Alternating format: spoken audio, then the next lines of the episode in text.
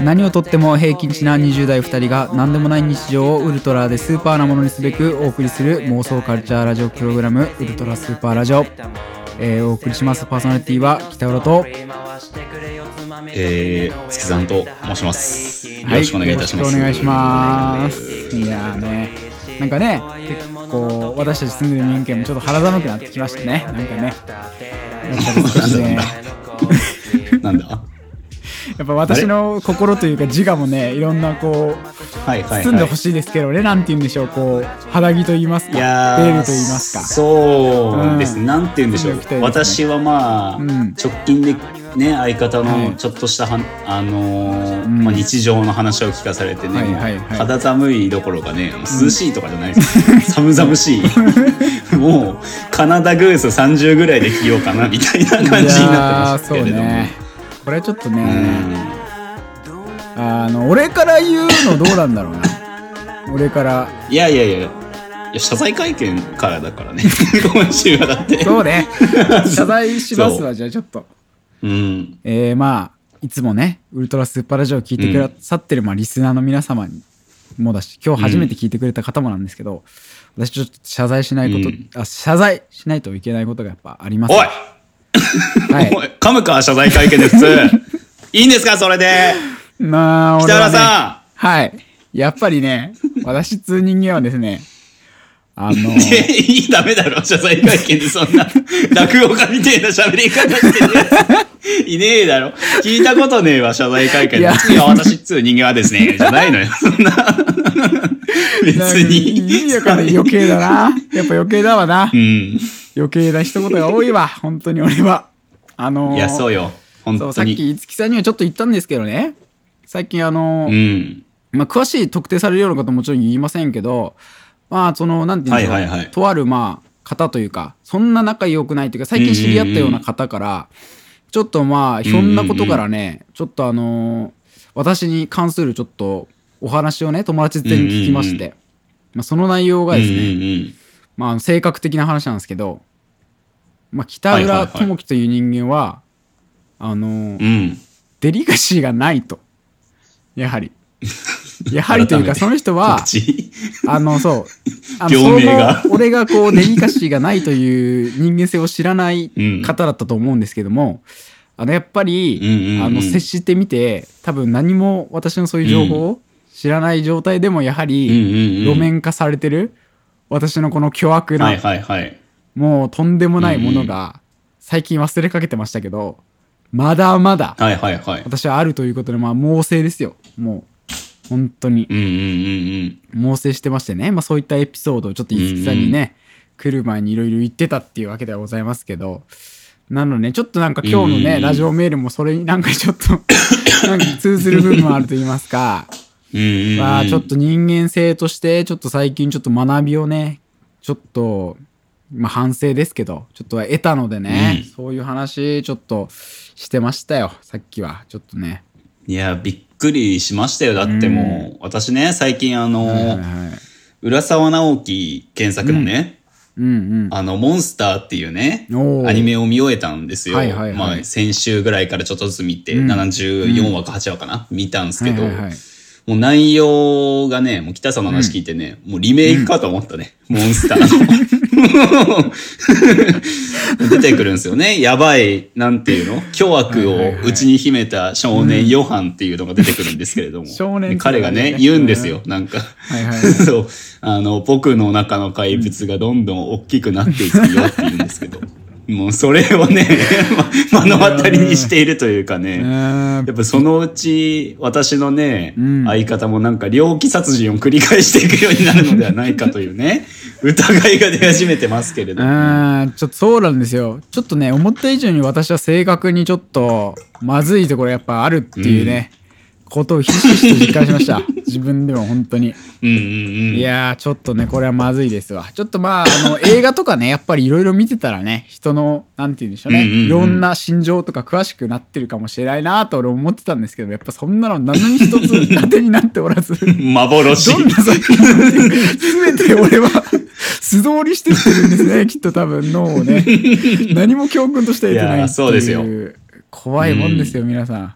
から最近ちょっとそれもあってもう俺映画あんまり見ても意味ないんじゃないかなと思って最近そんな見てないですから映画。もうバキ見始めましたよ俺も。ううんうん。うん。バキ何が一番見ちゃいけない。それいいんじゃないですか？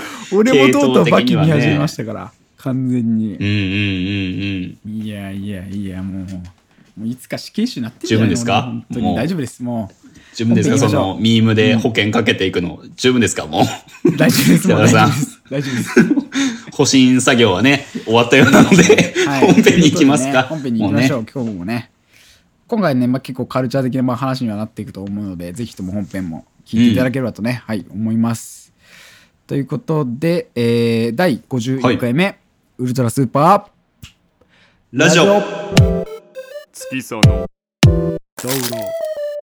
ウルトラスーパーラジオ.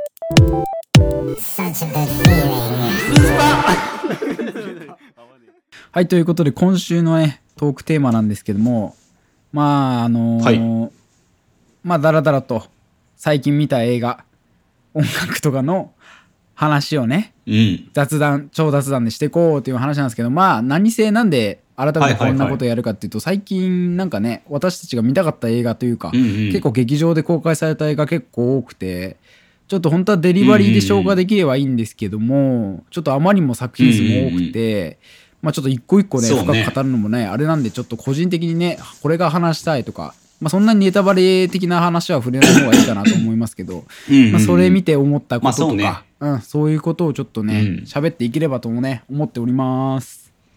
はい、まーす。ということで、あのー最近私も結構見てきましたから映画相変わらずね1日3はいこもってうんうん見るうん。ね、いややつありましたけどまあまずあれですかね。私的にはあのその日行ったのは一発目東米見ましたよ。とりあえず。ああ、最高ね。うん。東米見てきました。まず最高ですね。うん。うんうんいやうん。東米ねあのムーミンの作者の人の何でしたっけ、うんうんうん。名前なんていう名前でしたっけ？あの人の名前。東米ヤンソンじゃなかったヤンっけ？ソン東米ヤンン。ソン。そうそうそうそう東米。東米ヤンソンヤンソンだったそう気がするな。うん。あの人のまああれはほとんどでも忠実に再現されてるような感じなのかな？事実には。うん、そうなんじゃない？いやでもうんね、私も元のなんていうの？東米ヤンソンの反省みたいなのはあんまりその後ディグることがなかったんでなんか検証できてないんですけどでもなんか見た感じだと結構忠実な感じはしましたけどね、うんなんかあんまり誇張されてる感じは,、ミス・マルクスとかを見た後だからなおさらだったかもしれないけど、うんでも共通してミス・マルクスもじゃないですけどなんかやっぱああいうなんか踊るっていうものがさ、結構あの、うんうんうん。なんていうんだろうその心理的なものとしてはあったよね。なんかああいう電気物でありがちなのか分かんないけど、うんうんうん作者とかのさ話ってうんうんあんのかなと思ったけど、俺的にはまあ普通に良かったんだけどそのなんかうんなんか、うん。うんなんその多分本来もっと良かったって気づけるところがあんまり俺気づけなかったんでなんかその五木さんから聞きたかったなと思って、ここめちゃくちゃ良かったみたいな。ああ、でもなんだろうね東米に関して私結構高い評価をつけてるうんうんうんうんとは思うんですけど、はいはいはい。なんだろうなある種今までてか、うん。大まかな多分デリバリー聞いてる人とかもそう思ってるかもしれないけど、結構ギミック的なものにね触れて、あの評価することが多いと思うんですけど、私は。だからなんか今回はそういう感じでもなく、なんだろうな。単純に一つのうんある種電気映画、てか最近多かったからね、私たち電気映画見ることも、まあうん。水俣見てミス・マルクス見てっていう感じで来てるから、うんそうそうそうだからその分ねなんだろう、うん。単純に一つの電気映画としてすごくまとまりの良い仕上がりにうんうんなりつつも、なんて言うんだろうな多分ミス・マルクスがやろうとしてた、ある種その、舞台っぽい舞台的な演出、うん。うんうんの数々が、なんだろうな、あの、ドヤ顔混じりにやられるのではなく、うんうんうんなんて言うんだろう、本当に気づかない人は気づかないけど、はい。でもなんとなくその見た人の、うん。その心理的な部分の深層心理的な部分にしっかり記憶に残ってるような仕上がりになってて、ね。それが本当にね、スムーズな流れでそれがいったんで、うんすごくいいなと思思いましたよ。いいね純粋ななんかね。うんうんううん。ん、なんかだから俺も見てて的な結構あなんかこういうなんて言うんだろうそのシーンとかでもあこれってなんかすごいこう、見ててそのね。そのなんか押し付けがましくない感じはもちろんしてたしでもなんかすごい意味ありげというか、このシーンってなんかすごいこういうことなんだろうなみたいなことをふとふと思いながら、まあ見ててあなんかすごいなんていうんだろううんうんうんすっきりした電気映画なのになんか普通にすっきりして見れたというかなんか普通に多かったなっていうね作品ではあったななんかこの答弁に関してはね。うんうんでもなんか俺うんクリアだったよねなんか全体的に。うんクリアだったムーミンのなんかそのムーミンはこういうやつでみたいなもっと出てくるかなと思ったけど意外とそん。なまああったけどねムーミンのあのキャラはあれとあれでみたいなさそのやっぱ投影された部分もあってね。ええと思ったけど。うんうんうん。いやもう答弁もねなんかやっぱ面白かったですね答弁うんうんうんうん。よかあったね。とあれかな。俺は多分見つける先に見たけどトム・ボーイとかね最近だとはいはいはい。ですけど。まあ五木さんはねうん。あんまり喋ることないからみたいに言ってましたけどうん なんだろうね。いや、あのーひどいとかではないんですよ。うんうんうんうん作品の内容としては。うんあのーまあ、セリーヌ・シアマ監督ですかね。うんうんうんうんの、まあ、燃える女の肖像と同じ監督ですけど、はいはいはいはいまあ、前の作品かな燃える女の肖像よりも前に作られてる作品ですけれども。っていうね今上映だけど前にも作った作品って言ってたよねトム・ボーイに関してはねそうそうそうそうそうそう。だからなんて言うんだろうな、すごい、うーん、言葉に選びたいな。言葉を選びなおたい。さらね。なおさら俺の件があるからね。うん。ちょっといろいろね言葉がまた。そう、そうですね。あのーうんありますけどもね。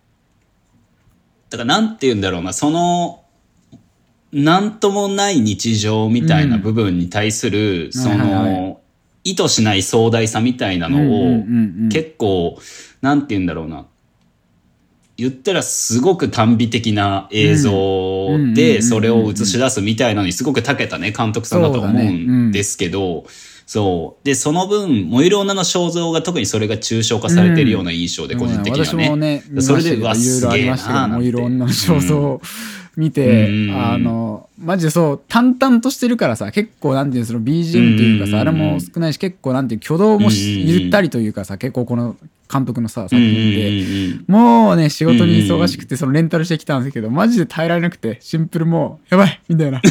集中できんってなってもう眠くて眠くてで返さなきゃいけないってなった時に、多分もういろんなそういうさ、ゆったりとした動きにこそやっぱ映画の楽しみだし多分集中してね見る頃からこそ楽しいのにもう眠くてそれを見れない自分悔しくて俺はね、もうしんどかったんですけど、まあなんとかもういろんな肖像も全部見て、でもあれもだからその静かなのになんていうの最後の爆発力というかすごかったなって思ってて、あの作品。まあでもその監督で言うと俺正直今回トンボイもやっぱちょっと眠くて途中まで結構まあ俺がね単純に多分そのあんまりこう合うか合わないかの問題だけどでもなんかこう例えばなんて今回のテーマになっているようなところがさすごい本当に生活の一部とかかなり限られた部分でのその描写として描かれてたしあれって意外と多分今回はテーマに一貫性もなんかある意味あったから見てる人もすごい捉えやすかっただろうなと思ったそういうことに関して。なんかあれがこういうのをある意味何メタ的にやってるんだろうなみたいな。部分とかも。うんうんうんけど捉えやすかったんだろうなと思ってるけど。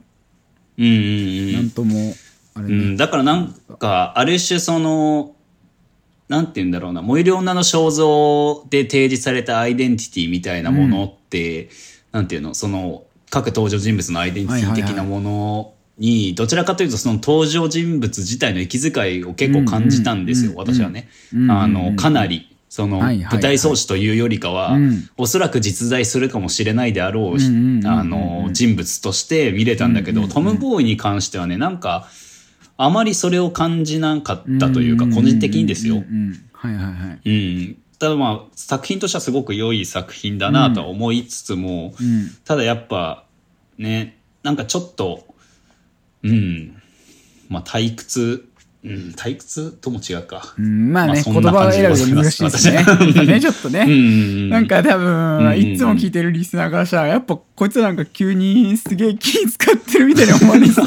歯切れの悪いポッドキャストになってるかもしれないけど。っとね、まあ、その話もちょっと後でこう多分ベラベラ喋る作品が私はちょっと待ってるんですけどもその前に一旦やっぱ今回激ヤバ作品があったじゃないですか。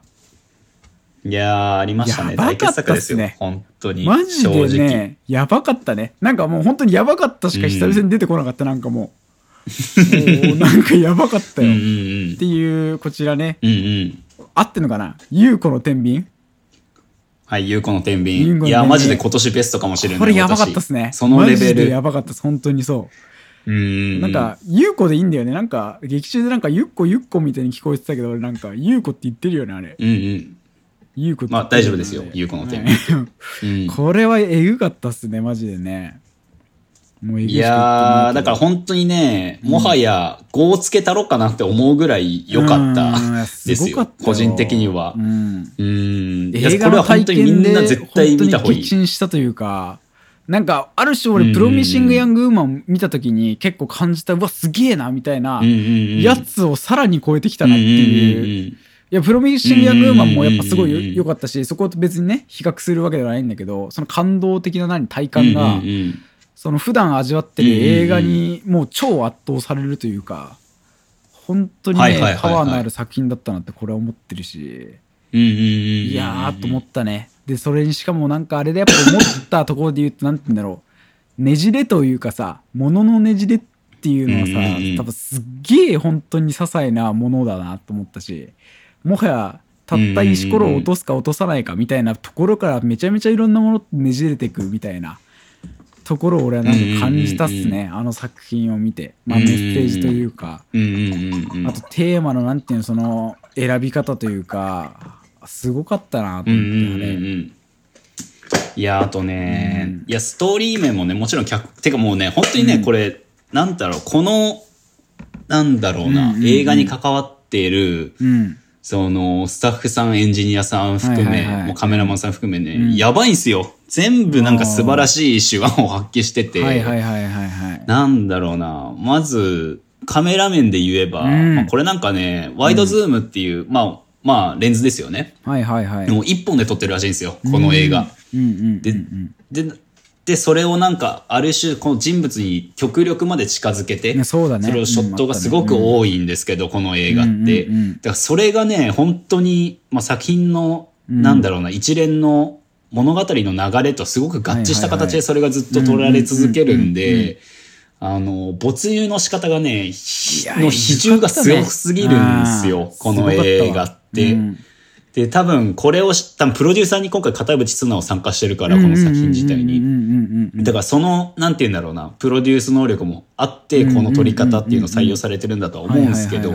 にしてもね、うんすごすぎるといういやそうね、なんかストーリーの着地点も素晴らしいし。素晴らしいね、うんあなんかカメラワークで俺もだからそのすごいハッとした特にはそれこそもう最後の方のあのまあちょっと病院とあるまあ病院まあこれはネタバレではないと思うんですけど病院の外をちょっと歩いて引き返していくシーン。あそこをずっと横顔を本当になんて言うんだろう映してて歩いていく一緒に歩いていくようなカメラワーク。でもなんか普通のカメラしたらなんかすごい綺麗な撮り方じゃないというかさなんつうんだろうななんか本当にうん本当に横っていうかそこの没入であの切り返していくっていう感覚がすごいなんかねん他ではないこうもう同一というかやっぱそうなるというかなんかそこの没入の具合がねすごいやばかったな最後のところと思って。他にもすごかったしねいなんか、うんなんて言うんだろうな。音響とかもすごかったしうな、なんか、ほなんか結構、いや、すごい。うん。そんなになかったよね、多分。ほとんどなかったかな。てか、エンディングになって一気に音が入って、あれやばかったっすね。最終の、なんかカタルシス的な音の入れ方も素晴らしいし、すごかったね。もうなんだろうな、音的な演出ではカタルシスを明確に作るんだけど、この作品自体になんて言うんだろうな、大々的なカタルシスっていうのがない分。なんかその、大体のカタルシスとしてうん音っていうのを採用してるのも、いや、これはもう見事な、うんうんなんて言うんだろうな、着地の仕方だし、何よりってかもうこれ脚本とうんうん。プロットですよね。本当それが秀逸さが特に際立ってるんすよ。これ本当すに。ごかったもん、なん。だろうな。なんかここ最近というかここ数年で見た映画の中で、うん。ある種その作品の中で取り沙汰される問題とかたくさんあると思うんですよ、それぞれの映画でね。その中に自分が加担しているっていう意識が多分一番強くて、この映画が。多分。いやそうだよね。元来多分としても尋常じゃないでしょ。そう。作品が映画でああやって出すってこと自体も。ん。そうそうそうそう何重にもななんて言うんだろう。本当にいろんなもののミルフィーユだったわけじゃん、そういうメッセージ性というかさ、あれもすげえと思ってうんうんなんか正しい映画の見方ができたなというかさ、うんここ最近の映画の中でも、なんか、はいはい。見るが、作り手側もそうだし、見る側もそうだけど、その二つのさ、作り手、えー消費する側、うん。消費者の二つがあってこその映画であるし、少なからず消費者っていうのは現実世界であろうが、その多分映画を見うんうんうんうんるね、座席の上であろうが、多分その問題に確実に加担してなきゃいけないと思うんですよ。多分間違いなくね、問題意識を持つべきだし。で、なんて言うんだろうな。一つ一つ多分、なんて言うんだろうな。なんかジャッジするじゃん。俺らって基本、まあ俺らっていうか、ね。俺だけじゃなくもそうだと思うけど、なんか自分の倫理観とかは。うん。正しさと照らし合わせて、一つ一つシーンとかね、ジャッジして、それはまあ、なんだろう、明確にそれぞれ違ってもいいと思うんだけどね、その導き出す答えっていうのは。ただ、なんて言うんだろうな。この映画が提示してるのって、その、うん。うーんなんかある種みんなその自分の公平性自分の正しさがすごく公平性を保ったものとして自覚しているけど実際そうではないし、ね。うん。あとなんていうのどこか自分の中でその自分の正しさってそのある程度一定の社会とのリンクしてる部分があるってか、うん。なんていうの誤誤認じゃないか錯覚してるけど、でも結局その倫理観とかうん。の基準になってくる。ある種それも天秤だよね。タイトル通り、ね。自分が天秤にかけてる、その軸足というか、んその基礎になってる部分って社会じゃなきゃ結局あくまで自分の価値観でしかないんだよねみたいなのを。そう明確に突きつけられた気がしてそれがなんて言うんだろうな、鋭いんだよ、うんそれがかなり喉元に突きつけられる感覚というか、それがねうーんななんんかか本当なんかねなんていうのあらすじとかも全然言わなかったからさ あれ。なんかこう聞いててすごいわかんない、ドキュメンタリー監督だよね。あの主人公の優子さんもうんね、うん、そうね。ドキュメンタリー監督の、でも本当になんていうのそのまあ正しさとは何かみたいなねでっかい枠での。やっぱドキュメンタリー監督っていうところとねその撮ってるものの作品と、まあ起こってる生活の事象とまあいろいろね、うんうんうんうん。その本当ねすごく重なり合ったりね、うんうんうんして本当にとてつもないなんか映画を見たなっていう。うん。のを俺もてか感じた多分庵野秀明大喜びしてるだろうなっていう作りだったし、なおさらなんかその、庵野秀明のなんかある種一つの、まあなんかドキュメンタリーみたいなのあったじゃん。庵野さよならエヴァンゲリオンの時の。ね。うん。その中でもね結構言ってたけどやっぱドキュメンタリーっていうのは本来ドキュメンタリーじゃないんだよみたいな。もう編集が加わった時点でドキュメンタリーじゃなくなるっていうのを言ってたけどまさにそれをやってるわけじゃないこの映画の中で。で、なんていうの、すごい何重の構造になっててさ、これって。なんかドキュメンタリーを作って、それがドキュメンタリーとして流れていることに少しの疑問を抱いている、そのディレクターの優子っていうのを映画にして時点、映画を、その、よりドキュメンタリー的に撮ってるわけじゃない？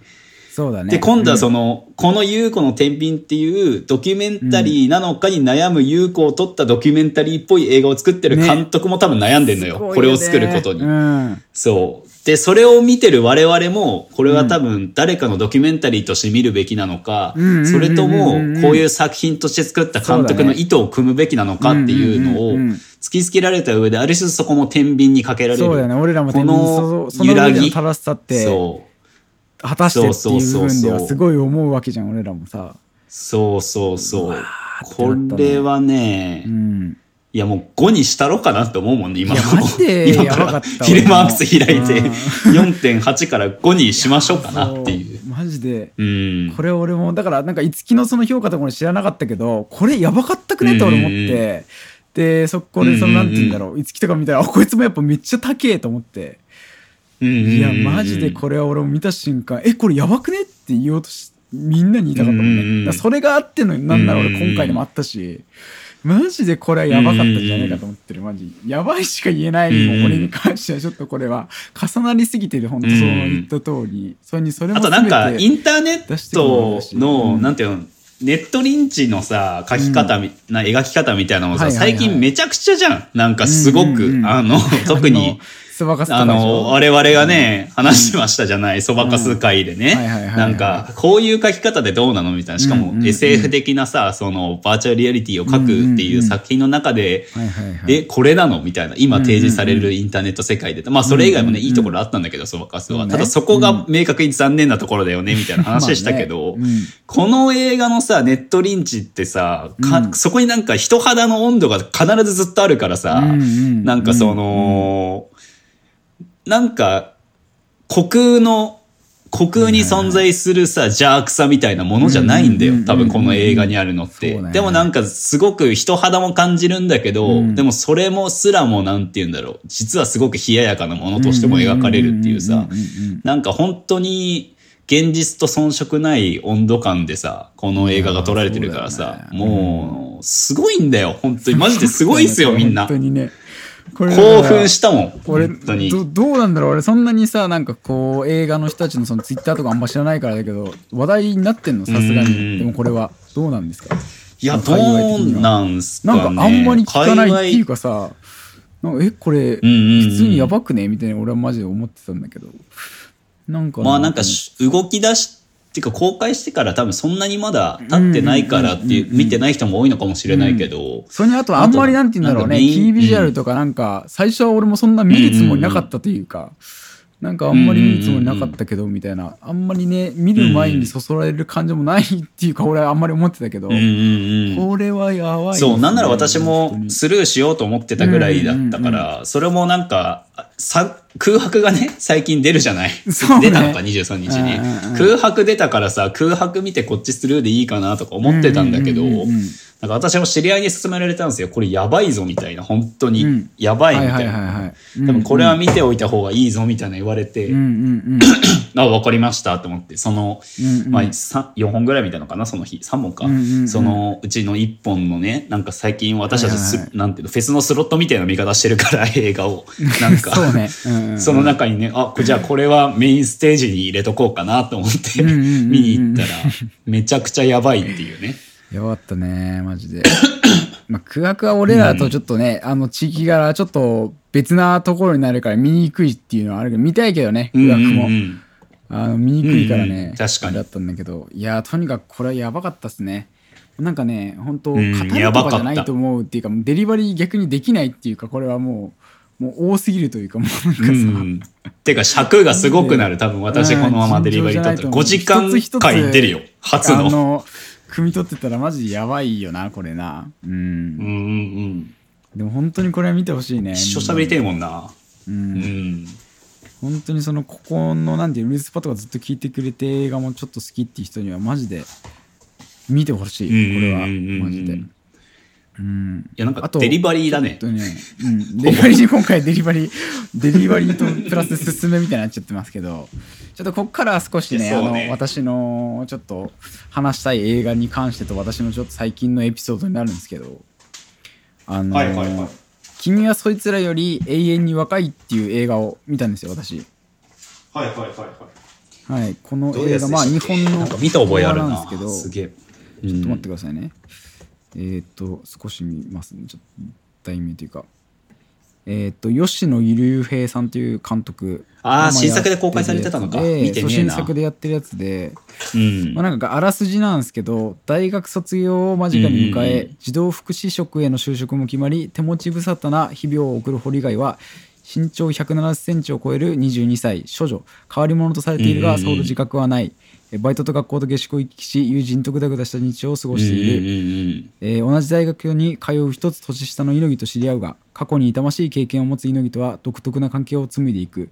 そんな中友人、ホホミネの死死以降堀貝を取り巻く日常の裏に潜む暴力と悲しみが顔を見せるっていう、まあなんかキービジュアル的にも結構なんて言うんだろうね。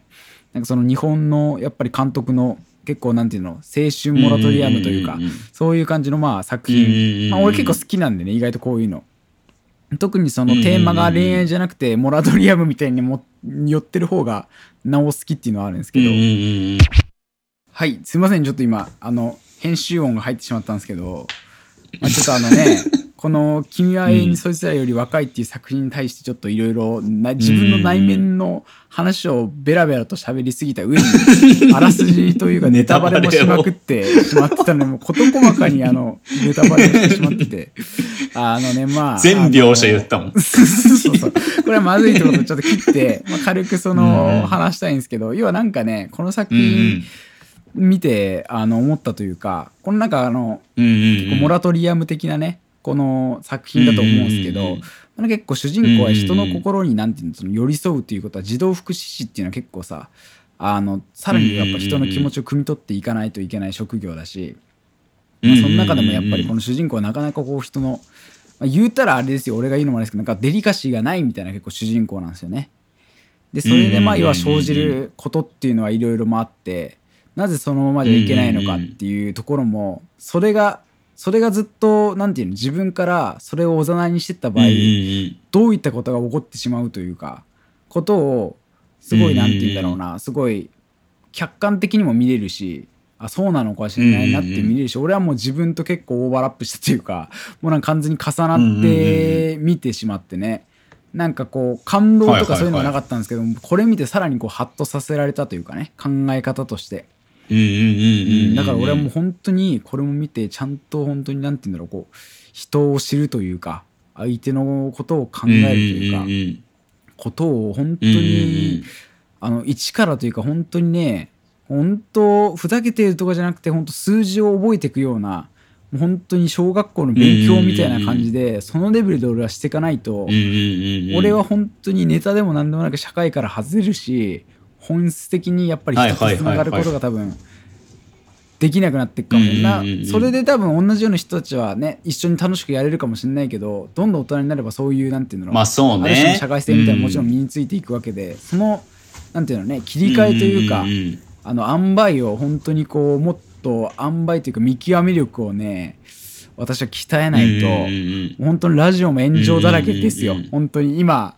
あの、もうだいぶすでにね、あの、いろいろやってる内容も多分危ないところありますけど、多分本当にやばいですよ。うん。うん本当に、もうそういうのが完全に許される世界に身を投じるしかなくなるか、あとはもう次回しか残ってないですからね、私もそこまで。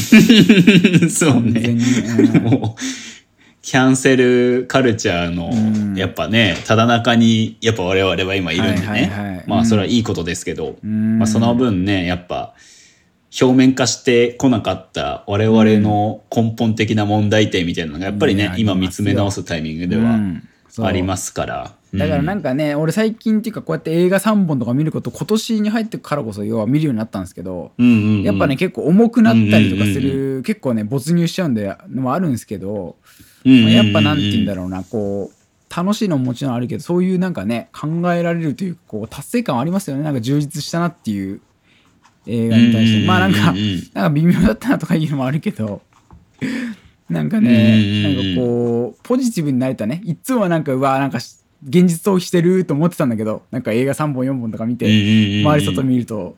多分映画とか本当なくても、なくてもっていうか、そういう感じじゃない人たちいっぱいじゃん。なんかパッとそう見えちゃってるけどフィルターがかかってるからさ。なんか周りを外へいると、でもそうじゃなくてこう自分をある意味やっぱりポジティブにしてくれる作品っていうのもさやっぱ出会えるというかね、うんうんうん。やっぱなんか久々にやっぱこうやって劇場でいっぱい見てねなんかいろんな映画の、うんうんうん。あの醍醐味をいろんな形で体験できたなって、まあ、優子の天秤もそうだうんうんし、うん。こういうなんかうんうんうんうん。自分の心理にすごいねこう支えになってくれる作品だったりね。いそうね。っていうのがあってちょっとぜひともまた映画トークしたかったなっていう今回の雑談だったんですけど。うんうんうん。うまくまとめましたね。危なかったですね、今。急ブレーキ踏んだね、今。そうですよでもカうんカット編集技がありますからこれドキュメンタリーじゃないのに あの編集する技がありますからね私はね、そうね。うん。まあ、てな感じですけどねだからあれだねうんこういう感じで、ね、さっき北さんとはちょっと喋ってたんですけど、はいはいはい。月1ぐらいでやれたらいいね、みたいな。まあそうね。思ったんで、やっぱテうんーテーマトークをね、我々考える手間がね、一週分減るっていうのももちろんありますし、まあまあまあうん。やっぱ何分、デリバリーもね、なんだかんだ4人のスケジュール見て決めてるものも結構多いのでそれでちょっ本とね、ね。話漏らしたやつとかもどんどんあねっ、ちでやれればいいんだけど、やつとかも。うん、結構あれだから、うんうん。うん。多分みんなの想像以上にね、特に多分北浦さんと私は新作映画も意外と見てるので、う。ん毎日見てるね、うん。多分そっちもね、ちょっとね、漏らした分話せたらなとね。ちょっと今後も期待していただければとそうですね。思いますね。はいありがとうございます。まとめていただいてさらにね、はいということで、今回はまあちょっと映画の大まかな最新映画の雑談でしたけどもね、うんうんうん。ぜひ見ていただいうんうんておうん。願いしますって感じですね、はい。ありがとうございました。そうですね。はいということで今週のテーマトークでした。ありはいがとうございます。月そのウルトラスーパーラジオ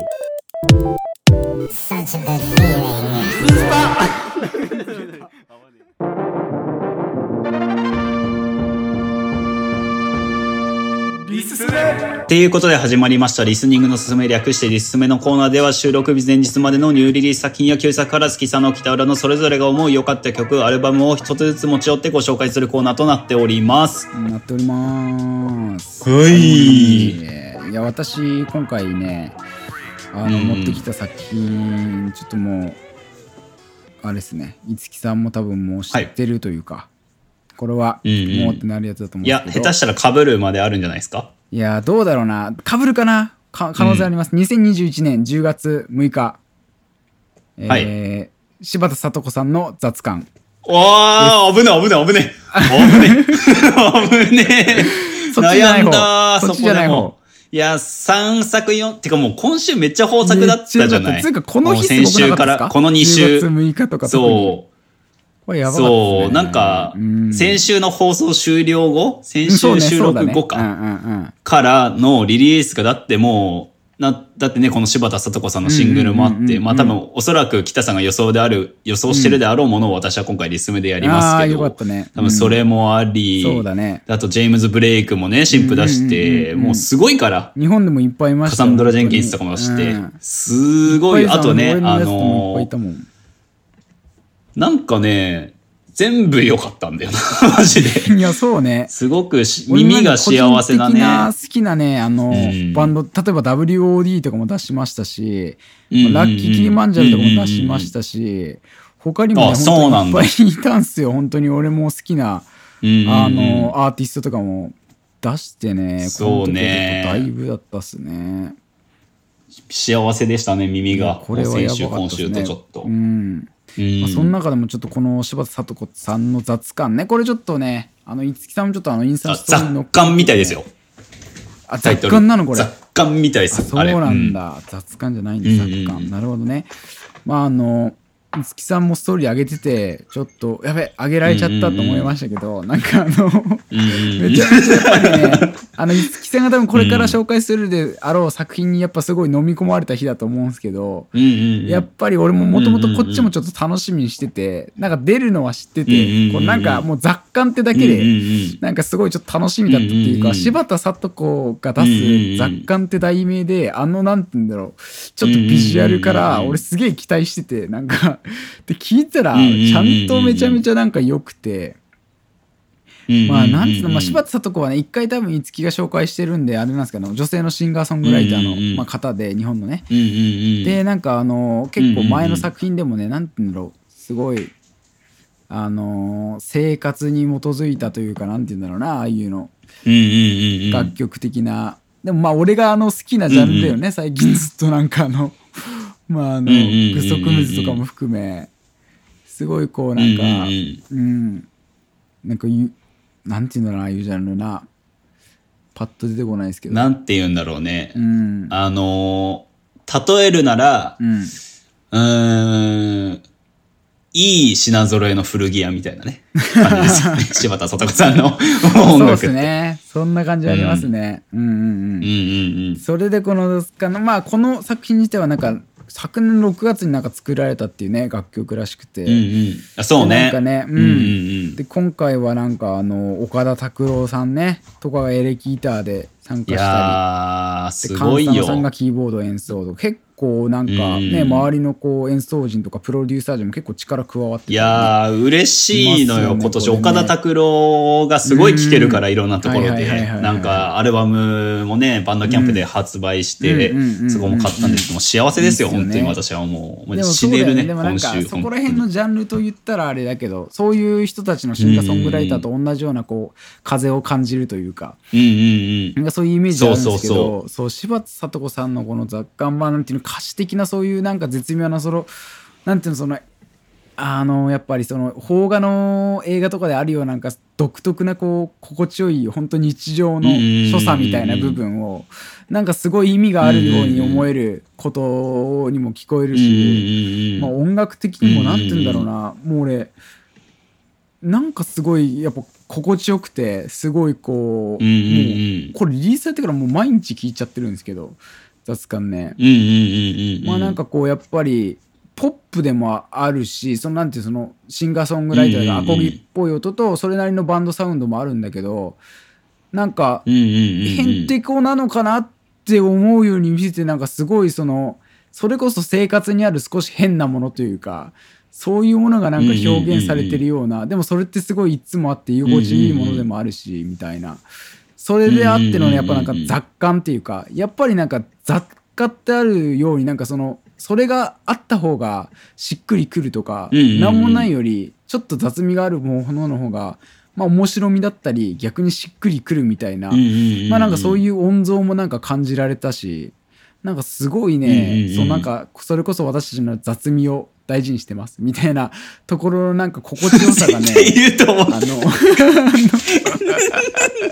言わしてくれよそこも組み込ませてくれよ。たいやいやいや。あのまあ、はいはいあのね恐れ多いですから、うん。柴田聡子さんのこの雑貨にこうねこう並んでますみたいな意味は全くないですけどちょっとなんかそういうのが好きなので、うんうんうんやっぱちょっといい意味での雑味っていうのはすごいこう、やっぱりこの音としてすごい感じれたのがすごいね幸せでしたね私は。なんかこううんうんうんうん。落ち着きましたし、なんでこれはちょっとねめちゃめちゃ聞いてほしいなと思いましたけども五木さんもやっぱは良かったですかこれ、うん。聞いてくださいよもう、うん。いやーだってそのなんて言うんだろう。うん。なんなら私はもうまずね良すぎてうんうん歌詞をまず文字起こしして、でその後すごい良かにねあとなんだろうな、なんて言うんだろうね。なんか淡々と進むうんある種、うん。うんなんだろうなプログレッシブフォークみたいなさ、うん。感じ。多分フォークジャンルも結構今プログレッシブな方向に進んでってると思うんですよ。内容的にもねだいぶね。ね。うん。ただなんかそういうね一定のそういった傾向的な、なんて言うんだろうなものがありつつもただなんか、ね多分柴田聡子さんが意識的に行ってるのかわかんないけどさ、うん。なんて言うんだろうなちょっとオーケストラルな方向に一瞬行ったりとかするところがあるじゃうん。なんかちょっとしたブレイク入ってそのままオーケストラルな方向行って、でなんかそのままさらーっと終わっていくみたいなのがさ、いやーなんか粋だなというか、なんかこれもうアルバムで聴かせてくれと思ってもうなんか他がアルバム出しまくったこともあって、もう聴かせてくれよ。頼むっていう、うん、感じになりましたいやそうだねなんかすごいねそう言葉になんていうんだろう簡単な枠組みに入れたくないっていうのはあってねなんかすごい柴田聡子さんのこの音楽をあれ系っていうだからなんかそういう言葉選びの難しかったんだけどでも本当にねうんこれは良かったですね。聞いてほしい。良かったっすよ。うんっていう感じになっております私は。はい。10月6日柴田聡子でうんうんうん雑感でした。はい。ぜひとも。えーでは私のタはい。ーンでございますけれども、まあ北浦さんの予想通りですね多分、うん。私がご紹介するのはもう、うん。織坂優太が、えー2021年10月6日にリリースした、えーアルバム「真理はい」でございます。どうぞってはい、やつね。予想通りですなんかもね。言ってましたなんかまで。い やバカにしてんだろ。2曲目だからなんかあるよね。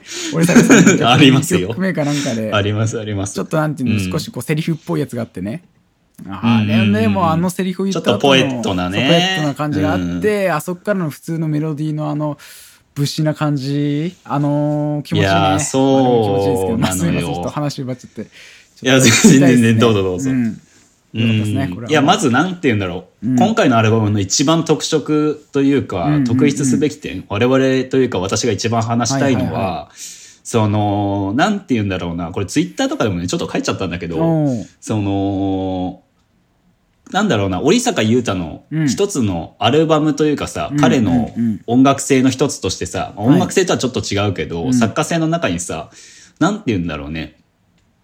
あのいわゆる大正労働文学って言われるようなさ、はいはいはいあのまあ、プロレタリア文学とかも言われたりするけど、うん。その時のなんていうの自分の階級みたいなもの、うんうん。まあ階級ってあるじゃん。多分ある種、うんうんうんうん。あの自覚してないけど労働者階級とかさ、ね。うん。あの多分そうじゃないうん。上位のね、なんか上級の階級の人とかもいると思うけど、うん。多分間違いなくその自覚的に自分が労働者であることを認識してる人だと思うんですよ。なんて言うんだろうな。織坂優太って。はいはいはいだからどこかその対象の匂いを少し感じる、うん。なんて言うんだろうな、労働者であることの気概であったりとか、人情的なね、部分の温かみをね、感じる作家だと思うんですよ。彼っていうのは基本的に。うん。そう。で、前作までもその系統で、うん。ある種その当時の感じのコード進行とかうんを積極的に採用してっていうのをかなりやられてた方じゃない？織坂優太っていう一つの、まあ、SSW としてもそうだし、一つの音楽家としてもそうだと思うんだけど、だから温かみのある、えーコード重視のアーティストっていうイメージがあって、まあアルバムもね、今までのもう平成とかめちゃくちゃいいアルバムですから、ね傑作ですけど、うん。うん。だって今回のね、うん。あの、アルバムっていうのがもう、アルバムのタイトル通りですよ。真理なんですよ、うんうんうんうん本当にうんうん。うん。まあ、真理っていうのはもう心だけじゃないからね。もう断りだから、理がないとダメなんですよ。ねうんうんうん。で、そのタイトル通りに今回ってその、ある種、さっき言った心の象形みたいなものを拾い上げていくような感じの温かみのある音楽性だけじゃなくて、うんうん。そうね。なんてだけじゃなないっていうのはすごい出てたね。今作今までのだけじゃないぞってそう、今までと違うね、なんかすごい、その、温かみとは正反対のさ、ちょっとひ、なんていうの冷たさすら感じるぐらいのさうんうんうんうんう、んすごい計算高さを感じるじゃない今回。つまり理ですよ。うんうんう。ん。それがもう。動きがなんだサム・ゲンデルがね、本当に。100円でうんそう、入ってたりとか。そうそうそう。びっくりした。俺知らなくてえサムゲンデルフューチャリングなんだと思って。そうそうそうそう。だからなんかそれもあって楽しみにしてたんだけど、うんうん。だからなんて言うんだろうな。ある種、なんだ、比喩で言ったらなんて言えばいいんだろう。一番わかりやすい例えなんかないかな。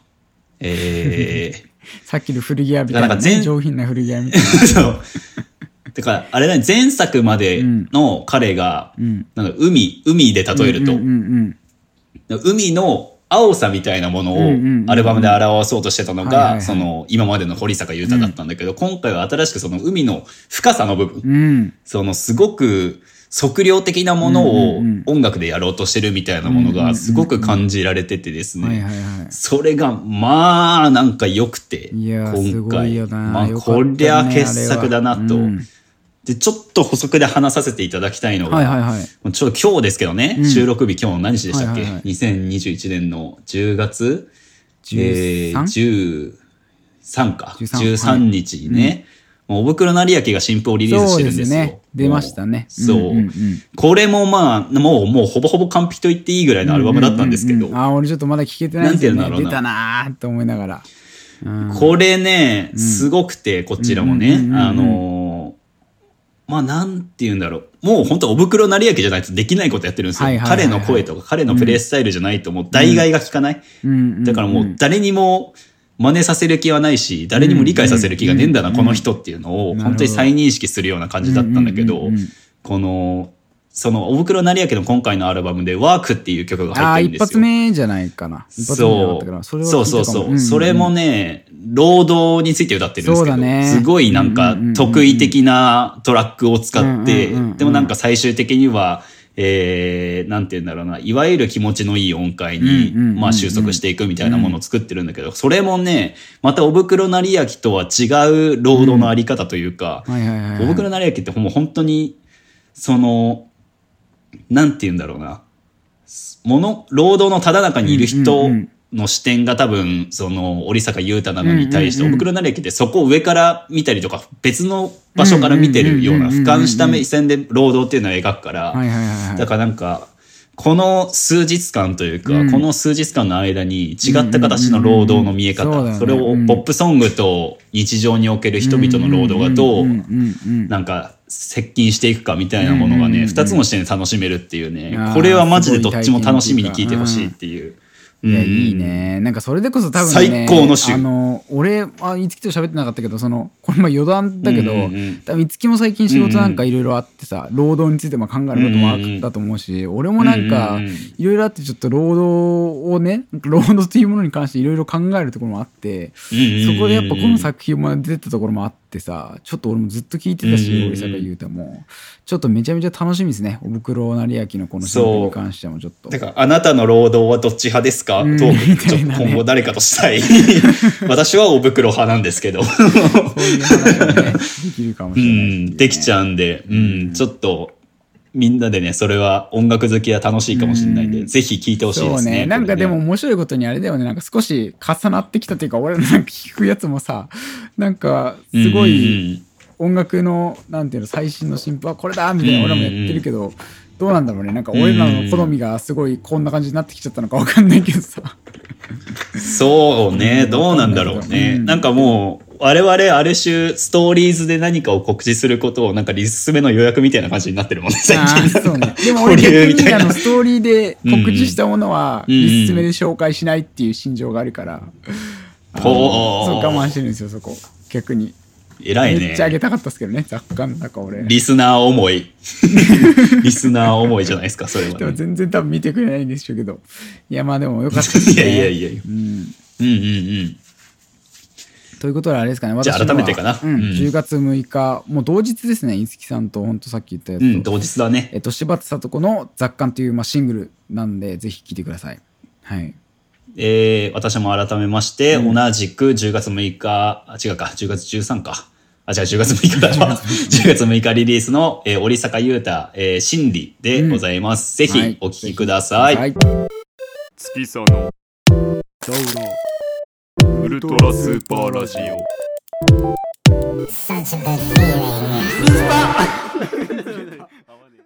はい。ということで、今週もラジオメールのコーナーです。ははい。あ。りがとうございます。今週もですね、えっと、4通の方、ね、皆さんから、えー、寄せていただきましたので、珍しく私が読み上げさせていただきたいと思います。そうね、すいませんね。ちょっと忙しくてお任せしちゃってたんで。いえいえいえ私がね、読み上げるのはいいんですけど、内容がね、これ私が読み上げていいのかっていうような内容もながら何個あるんですけども、まあちょっと、まあちょっと知ってんだけどね、内容ね。えっとラジオメール、ガンバライオンさんからありがとうございます。はい。えーしばらく聞いてなかったんで、久々に聞いたら、月田野さんのリスメのコーナーの北浦さんの返しが本当にめちゃくちゃ適当で爆笑しました。わらわら、長い尺も大変ですね。っていうことでね。登場されてるよすごいな。俺感動するわ。こんな、さあ、あの、寄り添える素敵な言葉ってあるんですね。長い尺も大変ですね。こういうのが素敵な言葉なんだろうね。なんか、うん俺は余計だもん、多分こういう時言って。なんかいじるような一言を多分付け加えるからね。マジ絶対に。ね本当に。で俺最近だからあのね、あのーなんか余計な一言を素敵な一言に変える辞典みたいのがあるらしはいくて、はいはい。マジ買おうかなと思って。やっぱちょっとこの前もさよかれと思ってやったのにっていう本を見たのにダメだったから、それもよかれと思ってやったのにダメだったから、ちょっと本当にそういうところからちゃんとこうバーッと人から見たらバカって思われるかもしれないけど本当ちゃんとお勉強しないと俺はいけないです。本当に。いや、でもやっぱね、そういう教本的なものがあった方がうまくいかないと思うのよ。そういう場合って。うんまあそっかだからもう北さんの場合は、もうなんかなんか失礼なこと言うためになんかとんでもない高電圧の電流を体に流すとか、そういうことしないと治んないよ。多分。いやだから本当に俺これ。気づかなくてさこのメールいただいた時も、うん俺そんな適当だったと思って聞いても、正直俺聞いても、俺そんな適当だと思ってなくて、うん。そうなんだと思って、そうこはいけねえんだろうなと思って聞いてたんですけど、まあちょっとね、でも面白いと思ってくれたのは私は満足ですね。はい、ありがとうございます。そうね、微笑ましいじゃない。うん。ということで2通目、えーいきます。はい。えーラジオネーム、ひまじんひまじんからいただきました。ありがとうございます。いい、ありがとう。北浦くん、リスメのコーナーでフリー以外に出てる予想を外した瞬間に、泣いて途中からめちゃくちゃ適当な返しになるの小学生が不機嫌になる瞬間にみたいで爆笑しました。もはやボーナストラックの方がまだ少しやる気があるってどういうことということでね、2通もいただいて、これすごいっすよね。すごいね。俺そんな適当だったんだね。マジで。俺ってバカだな。なんかもう。マジで。いやだから北浦さんは本当にそういうとこありますからね。ん小学生の不機嫌になる感じで 不機嫌になるってあるじゃん。実際。だって、ねもうラジオでね、うん話してるかもしれないけど、うんね、あの、天使と悪魔のゆうせいさんとね、うんうんうんあのーなんだっけあの時対戦してたゲームはあスト。リートファイター？あストファイ2かな？スト2ねだっけか、うんで、対戦して、で、負けて不機嫌になるということを、本当に、あの時何歳だ ?20 歳とかじゃないもん。20歳20歳になってたんじゃない？20歳とかでちゃんとあの口,、うん口聞かないまで行きましたからね、俺も。あいつムカつくから、もう無視するっていうのを する男ですから。いやー。そりゃね、ちょっ本当とに、やばいっすわ。もう、うん。褒めないでください。私が少年性があれとかっていうのは、本当にもうこれは欠陥でしかないんですよ。もう本当に、決してまずいと思います。あの、きっと。バランスがきっと大事ですね、やっぱ。ー俺は本当に少年性とかじゃなくて、止まってんだから。マジで俺に関しては多分。本当に、そこをちゃんと心情で持っ このは。コナンみたいにバカなコナンねえよ。一番意味ねえじゃねえか。バカなコナンね何の重要があるん そんなやつ。頭も子供えじゃねえか見た目も子供っつって。いるからね、そういう怖い本当にやつい。や気をつけてください、本当に。あれかも。俺らも合わせてなんかあだ名つけてた方がいいかもしれない。北さんに小学生みたいな あだ名を。なんかなんかストイック脱毛小学生でいいんじゃない？もうしばらくいだろありえないだろ、小学生で。肩書き。小学生でおかしいだろ、そんなの。いや、でももうね、本当にちょっと、ラジオで成長したいな。なんか、もうちょっと。ラジオでじゃないけど、いろいろなところで、ちょっと頑張るんだよ、俺これから本当に。でも逆に送ってください。意思表明あの、これダメだったぞと。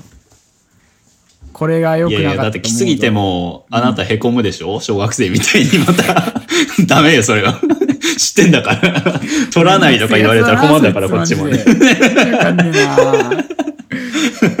いやー、でも、いつきさん、どうでした？俺はやっぱ適当な返しになってました。これに関して、そのリスメの関して2通もメールいやだからやっぱこっちもね、うんやっぱ、デリカシーねえやつ4人でやってるラジオだからさ、もう気づかねえのよな。そんなんね。なんかねリスメのコーナーってもう、ただただ俺らさ、それぞれ好きなもの喋ってるからさ、もうあんまき、なんけど。多分あれだろう。本当に相手が聞いてるとか思ってないよな、あそうんまな。もそうそうそうそうそうう。そうそう。気づかんのよね、うんなかなかね。俺もだって自分で不機嫌みたいになってると思ってなかったもんな。あの、あ、違うのかってはやっぱ思ってショックだなと思ったけど、そんなに、そんなに出るか？と思って、もうやばい。でも確かに聞いてみるとうん、出てたね。確かに。小学生、むつけが出てたね。シュンみたいになってたんだよね、きっと。シュンってなってた。拗ねてたもんね、ちょっと。怖いね。ちょっと反省怖いですよいや、今週は久々ですわ、うんまたこういうちょっと。ちょっとそろそろ多分忘れてたんだろうね。多分やっぱり、ほころびが出てたんだよな。ちょっと気抜いてた分、多分最近多分。悪魔が目覚めたね、またね、ちょっと。今週あたりで一気に。うんちょっとまだね、ありがとうございます。2通あるのでね、うんありがとうございました、とりあえず。はい。リスメに関してはちょっと反省しつつ、これからもぜひよろしくお願いします。うんえっと、続いてのラジオネーム、ロージーさん、いただきました。ありがとうございます。はい。えー月佐野さん、北原さん、こんばんは。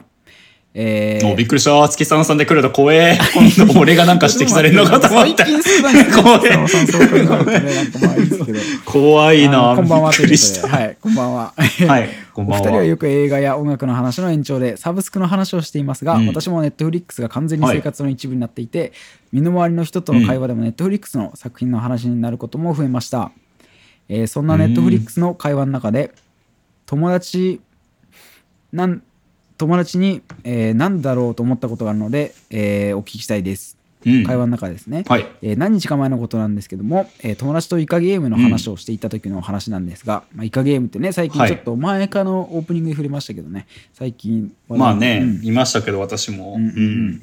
でその話になるんですが友達がふとネットフリックスでドラマは話題になるけどアニメって全然話題にならないよねと言っていて意識したことはないけど本当にそうだなと友達と理由を考えたのですが、えー納得のいく答えが出ませんでした、えー映画好きな2人が考える理由をお聞きして、ドヤ顔で友達に話したいです、えーよろしくお願いします。ということですね。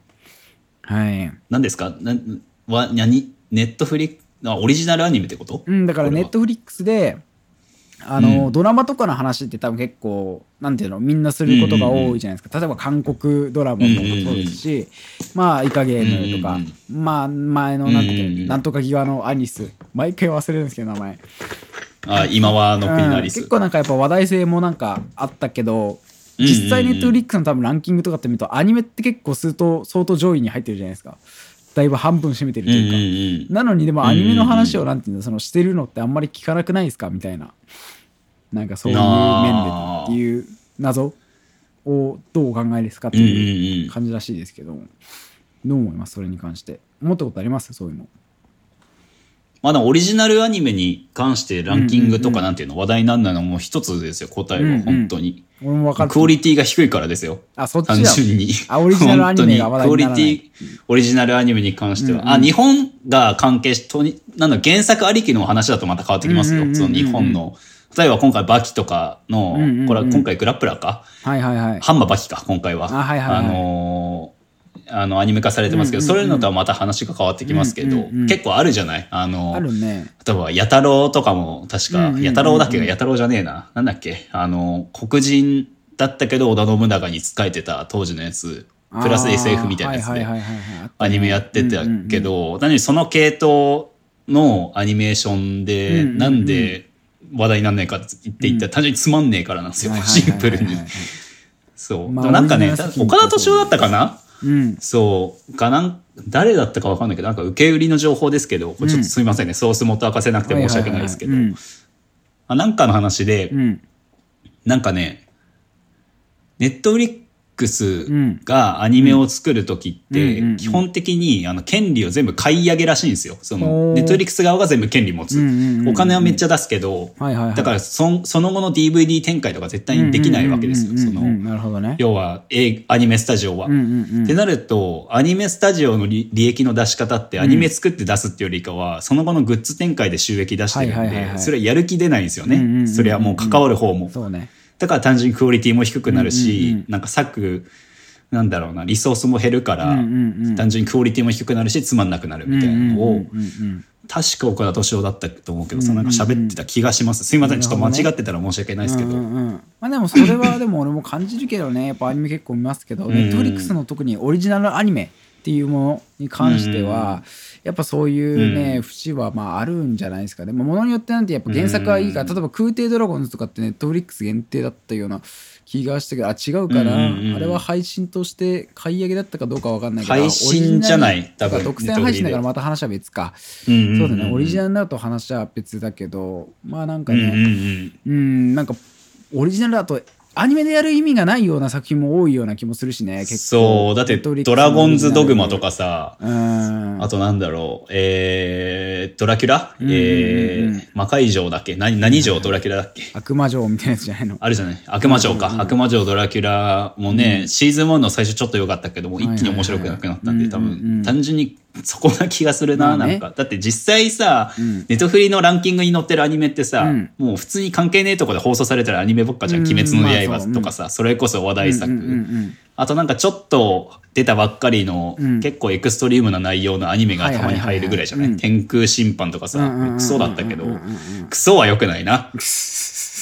あのー見るに耐えない、と言っておこう。見るに耐えないものだったけど、でもそのぐらいでさ、うんクオリティの問題なんじゃないかなとはちょっとまあね思いますけどね。オリジナルでそうだよね。まあこの話的には多分そういう部分もあると思うしあと普通のなんて言うんだろう放映されてるやつもなんかランキングって結構半分はアニメじゃないですか結構それこそ「キングダム」だとか、まあ今だったら「鬼滅の刃」だろううんし、うん。まあでもああいうところ話題には実際なってるよねっていうところあるよね。鬼滅とかそういうところに関しては。そうそうそうそうじゃないものが例えば入ってくるとしたら俺が思うには単純にシンプルやっぱりまだみんなそのアニメを語ることっていうのはなんか少し、あのオタクがやることみたいな認識があるような気がする。根本に。なんかあと一番マウントされるんじゃないかっていうその言いにくさみたいなのもある気がしててアニメに関してって。それがあるからまあなんかそのネットフリックスで上位には上がって見てる人はいるけどなんかそうやってうんうんうん喋る人は少ないのかなみたいな「まあ、鬼滅」とかそういうものはまあ例外としてね、なんかそんなあとあれよね。多分、単純にさ多分ドラマそれこそイカゲームとかそういうやつでさもともとネトフリのオリジナルコンテンツっていうことをさ、はいはいはい。どっか脳の中で理解してるからさ、うんうんうんうん。そのなんていうの脳のトークの分類分けの段階でネトフリの話に分類されてるけどさ、うんうんうん。多分「鬼滅の刃」とかそういうものに関してはさ、多分「鬼滅の刃」の話題として多分処理してるから、うだね。うんうんうん。あんま記憶に残ってないだけだと思うけどね。そね。そこでだから多分オリジナルコンテンツはだからつまんねえから、うん。そう、つまんねえから話題なんねえだけで、多分普通の面白い作品は、多分違うなんだ普通のアニメの話とかして認識してるから意外と喋ってんのかもしれないっすよ。うん。そうだよねそういうところで意外となんかやっぱ枠の違いはあるかもね、うんこれに関しては。うん。やべえな、怒られるかもな、ネットフリーの人からなんか。これをね どうしようね私たちみたいに言って嫌われてほしいですね、うんなんか。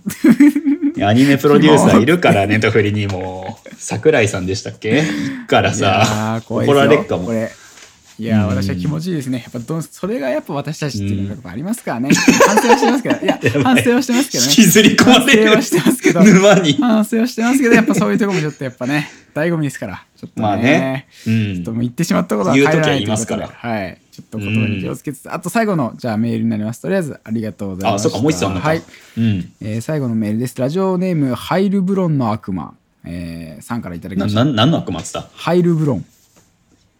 もう都市伝説好きだ好きだな、こいつな。多分な。来た来た来た。知知ってるぞ、ハイルブラの悪魔。カルチェック、ハイルブロンの悪魔。うん。えー僕は最近いいやつだこいつはコロナの影響で出かけたり誰かと会う機会も減り、うん。それでいて家にいるのもあまり苦に感じることもないので、えーおしゃれというものがどんどん縁遠くなってる気がします、えー比較的アウトドアな北浦さんと極端にインドアの月空さんのお二人でやられてるポッドキャストですがお二人は、うん。おしゃれとどう付き合ってますかということでね。おしゃれとまあどう付き合ってるかと、今のこういった状況の中でお二人はという感じでございますよ五木さんだからあなたのおしゃれを送れって話ですよ、こんなね。あんな極端にインドアなんて人にそんな固定観念的なね、ものを押し付けるやつが、うん。あんたのおしゃれなんて知らねえよって話ですよ、そんなこと言われたらね。この人もやっぱりあの少しユーモアね、うん。持たしてこうやっぱりこうこれを入れようと思ってうん送ってくれてるんですから、私は知ってますよ。はいはいはい。私は知ってますから大丈夫です。バンバン言ってくださいいや、それで言ったら私もそういうギャグとして今言ってますから。言わせないでください、そんなこと。すいませんそうですね。ラジオ向けのね。うん。揚げ足取り揚げ足取りじゃねえの揚げ足取りばっか。これにしちゃって。そう、上げ足取りネタがね、やっぱ私はしますから、それも、ね。ね、まあ言わせないでくださいよ、ちょっと本皆まで。題行きましょうとりあえず。うん。おしゃれとどう付き合ってますか？いやこの問題でもありますよね。一回付き合ってないよねね、破局。あのそう。破局ですよ。あの過去にさ あのうん。アパレルもやってたし、なんならねなんかこううんみんなで結構服のイベントみたいなものもお邪魔させてもらったりとかさ、うん。してやってたのに関わらず、ね。フリーマーケットとかねポッドキャストに集まるやってましたけど。時タンクトップ1枚ですよ。マジで「ナイスさ」みたいな。俺らマヒとユーセもすごいからね私。もうびっくりしてたこれ一回でもね決まってきたもんね私の格好俺らなんかそう、うん。さすがに気にしなさすぎてない最近みたいな思って、うん。マジで「いいの?」みたいに言ったらさいつきやいつものごとく「いやもう実体がないのね」みたいな。言ってたじゃないですかそうよ。れに関して。空気が衣をまとってるようなもんなんだから、私今。そのタンクトップ着た空気が晴れてるようなもんなんだからさ。別にいいじゃないっていううね。逆に言ったらね、スティーブ・ジョブズだってさ、まあはいはいユニフォームを決めてるわけじゃん。まあね。その、うん。一世のね、タートルにリーバイスで下にニューバランスだったはいわ。はいはい。ってあるじゃん。だからそれが私にとっての、あの、よく見る格好ですよ。あの、いつもの、あの、リーバイスのデニムに、あの、タンクトップに、うん。あと肌寒いと、あの、うっしい、なんていうの、安いバスタオルみたいな生地の、あの、安っぽい、あの、ヒート、ヒートテックじゃないわ、カーディガンね。あの、ユニクロのエアリズムのやつを着る。これが私のもう、基本的な格好ですからね。今は。それしか見てないと思うよ。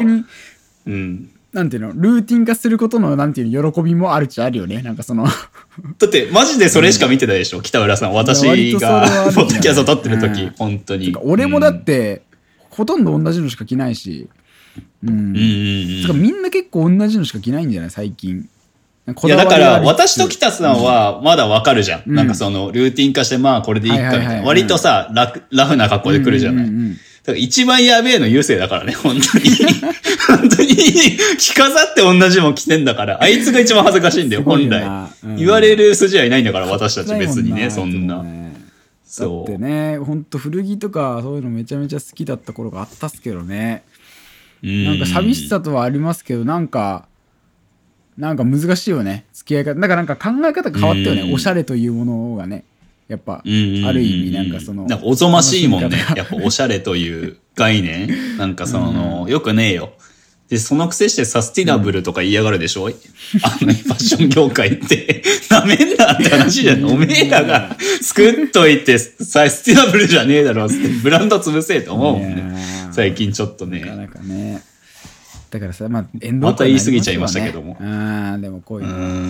なんかだからもうそれでこそ家にいてでもさもねなんかこう、うん。ルームウェアがいいのなんか個人的に好きなやつ着るとかさ俺もサウナのあれだけどそれも楽しいしねおしゃれっていうから個人的には。あ、だから最近それあるかも。うん。私なんか、今ね、欲しいのあるんですよ。はいはいはい。あの、和服が欲しい。あーもうね。あの 浴衣というかさ、なんかあるじゃない。みたいなやつじゃのなんかジンベエみたいなやつですね。うんうんでもジンベエよりかはちょっとしっかりした作りのやつがあったら、もうマジで年中それ着ようかなと思ってるぐらいですね。最近は本当にもう文か豪みたいな感じで。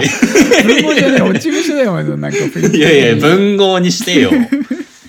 そこはさ。わかるけどねもうそういうモードにもなるしそういうのあった方が気分上がるみたいな、ね、そうそうそう。あと楽そうじゃん。なんかうん、あれってめちゃくちゃ。うんうん。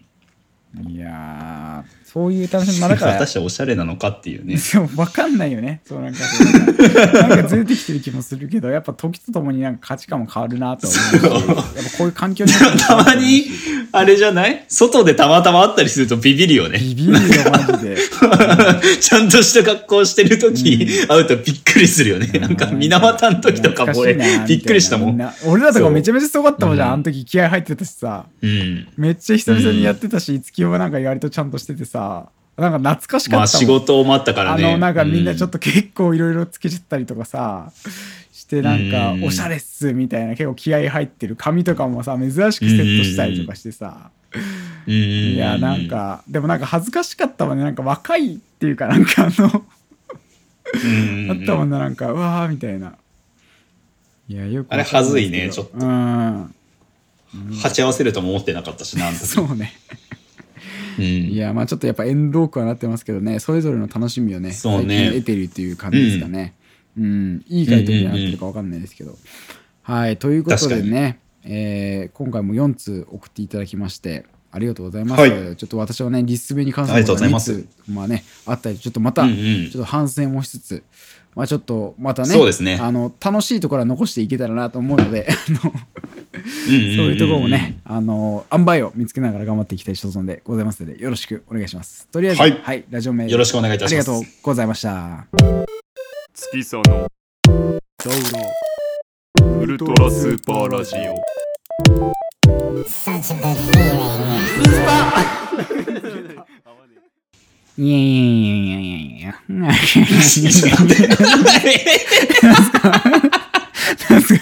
だなねえとも言ってないじゃん、今のは。ふえん、ふえんって何？すごいね。めっちゃバカなキャラいじゃん。やー、なんだったんだろうびっくりした今思ってて、俺今何言いたかったんだろうなと思って。まあ、すいません、そんなことよりあれですよ。ね最近どうようんということで、はい。すみませんう。ん。なんか変なこと言おうと思ったら、形式的になるからあそん 全然出てこなくて、おにょおにょ言ってるだけ。いやいや、どうっすか、最近。いやー、まあなんか、ね、あのーまあいろいろ転換期をね、私も、まあちょっと長らく続いたニート生活うんうんうんうん。も少しね、あのーちょっと忙しくなってきて。とかもありつつね、うん。な転換期が来てて、うんうん。なんだかんだね、この、ポッドキャストのメンバーとも多分おそらく3週間ぐらい会ってないんじゃない？やってないよね。完全テレワーク体制だからね。なん。うか確ん、会ってないんで、なかなかね、それぞれの近況みたいなの話す機会がもうね、ないね。あんまないから。ミーム会議も最近少ないしね。それこそ、1周年の前とかはもう毎晩のようにね、いろいろ話し合うことがあったからね。そうね。またかよみたいな感じだうんったけど、逆になさすぎる感じするよね。ふとなんかいいんだけど、そうね。うん、全然知らないな、みたいな。そう。だからまあ、あね、なかなか会えないから話してもなかったんですけど、うんうんうんあもう最近のね、近況、まあ仕事がちょっとずつね、んまあ、まあ、ちょっとずつでもないか、ドットか、ドドットな感じはありますけど、ありつつ、うん。まあ、それに加え、加えて大きな変化が一つありましてね。あの、先週ですかね、先週は北浦さんのターンだったんで喋んなかったんですけど、あのー北浦さんのターンでっていうとすごいなんかね、番組っぽくめっちゃ相談してるみたいになっちゃうけど、そんなこともないんだけどね。うん。あれはちゃんと最近同様でその場で話してんだけども。あのー禁煙外来というのをご存知でし、ご存知でしょうか、北浦さんね。まさか。あのー禁煙外来先週うんの、先週でもないか、先々週かな、はいはいはい。先々週の末ぐらいうん。に、禁煙外来に行ってきましたね、え私。ー、マジあか。のー初ちょっと思い立ってというかちょっと値上げもあったからね、はいはいはい。タバコの値上げもあっうわそれてな俺もなんならさっき考えてたわ。禁煙についてちょっと振ろうかなぐらい思ってたけど。うん、まさかで行ってきたらね、うん。なんか最初になんかシートみたいな書かされるんですよ、はいはいはいはい。なんかそのそれで書く先で、まあ、先生がもううんうん。うんなんかいてですこれ渡されて、じゃあこれ診察前に書いてくださいみたいな渡されるんだけど、うん。そのね欄がね「はい」と「いいえ」なのよ。こういう症状がありますかみたいなうんうんうん。うんな。んかそのイライラしたりすることありますかみたいな。多分ね「いいえ」であいいえだった方がいいやつなのよ全部。確実に。なるほどね。びっくりしたのがね、ん。全部上から下まで丸になりました私。完璧だな。やばいな。これはもう確実に禁煙外来しなきゃいけないっていう状態だなと思って、で無事に終えましてね。で薬とかを渡されて、うん。あもうそんなガチガチで本格的にもう禁煙を始める1週間前からなんか薬飲まなきゃいけないんですよ、あの、はいはいはい。ニコチンパッチってやつうとあとねうん。あと錠剤のどっちか選ばされて私錠剤選んだんでやば、ん。そう、1日2錠飲まなきゃいけないんですけど、で、それを1週間やって、で本格的に禁煙が始まったのが今週からですよ。ほうほうほうほうほもう吸ってないんですよ、うかれこれね。やってんな。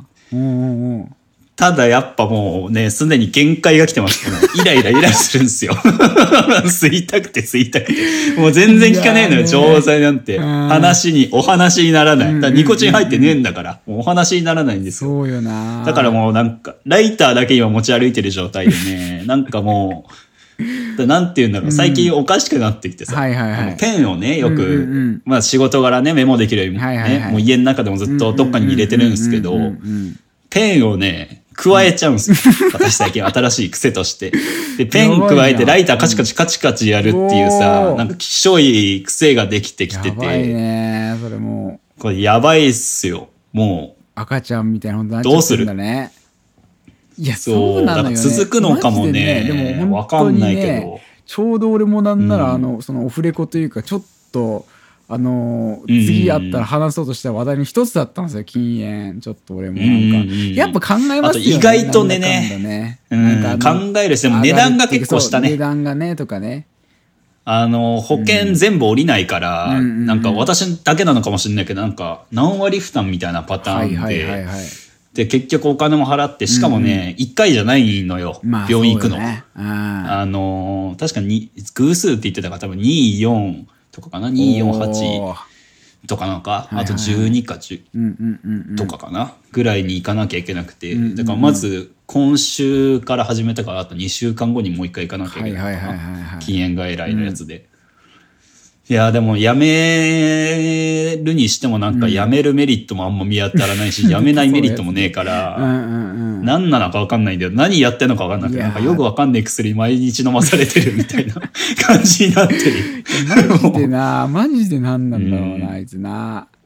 あのん。な髪いや俺もだからなんなら初のじゃない？収録前にちょっとやめようと思ってたぐらいで、あのはいはいちょはい。うはい。どなんかあの父親がねなんか変なドクタースティックっていうなんかベープみたいなやつを買ってさでなんか知らないけどはい。はいはいはい俺にめちゃめちゃ渡して吸ってこいっていうね話もしたか忘れましたけど、なんかそれをで俺も我慢しようかなみたいな。ちょうどなんかこう買いだめしてたのよ。なんかその値上げ前に。それがちょっとちょうどなくなってさ次の箱で。ちょっとだとやっぱふと考えたり。あとちょうど久々にアルピーのラジオを聞いてたらそのタバコの話しててさ。はいはいはい。あ、本当？そうそれでちょっとめっちゃタイムリーだったんですよ。であいつだって今どう思ってんだろうなみたいな。タバコに関してみたいな。うんうんうんうん。環境でかいじゃないですかぶっちゃけ俺多分。